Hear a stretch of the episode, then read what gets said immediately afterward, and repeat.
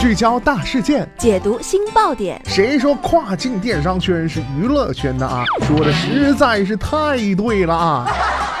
每天跨境电商圈都会有一些新鲜事儿在发生，带大家一起侃大山，聊平台，那些重磅的、争议的、有料的跨境风云，都是你居家旅行的必备良品。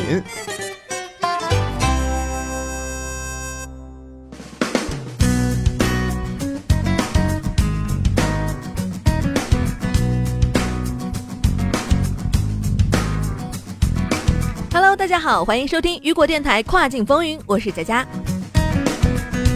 亚马逊发布了一份更新，对于加入亚马逊 Seller Fulfilled Prime 项目的卖家表现提出了一个更高的要求。亚马逊要求从十月一号起，加入 SFP 的卖家要通过 By Shipping 服务购买至少百分之九十八的 Prime 订单运输标签，而不仅仅是原来的百分之九十五。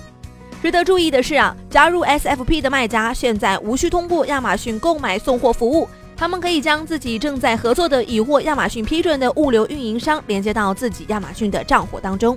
今天的跨境风云，马上带大家一起来了解一下。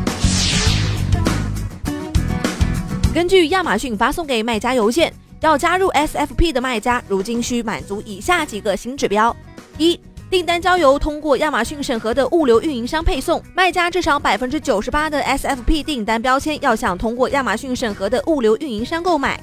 二、订单准时发货率，卖家的所有 SFP 订单准时发货率至少要达到百分之九十九。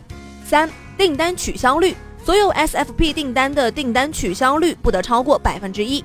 亚马逊这么做的目的是为了提高其 Prime 服务的质量，保持客户忠诚度。卖家需要格外注意亚马逊的这些变化，确保你的表现符合亚马逊的新要求。你可以进入 Seller Center，点击 Performance 下的 Count Health 进行查看。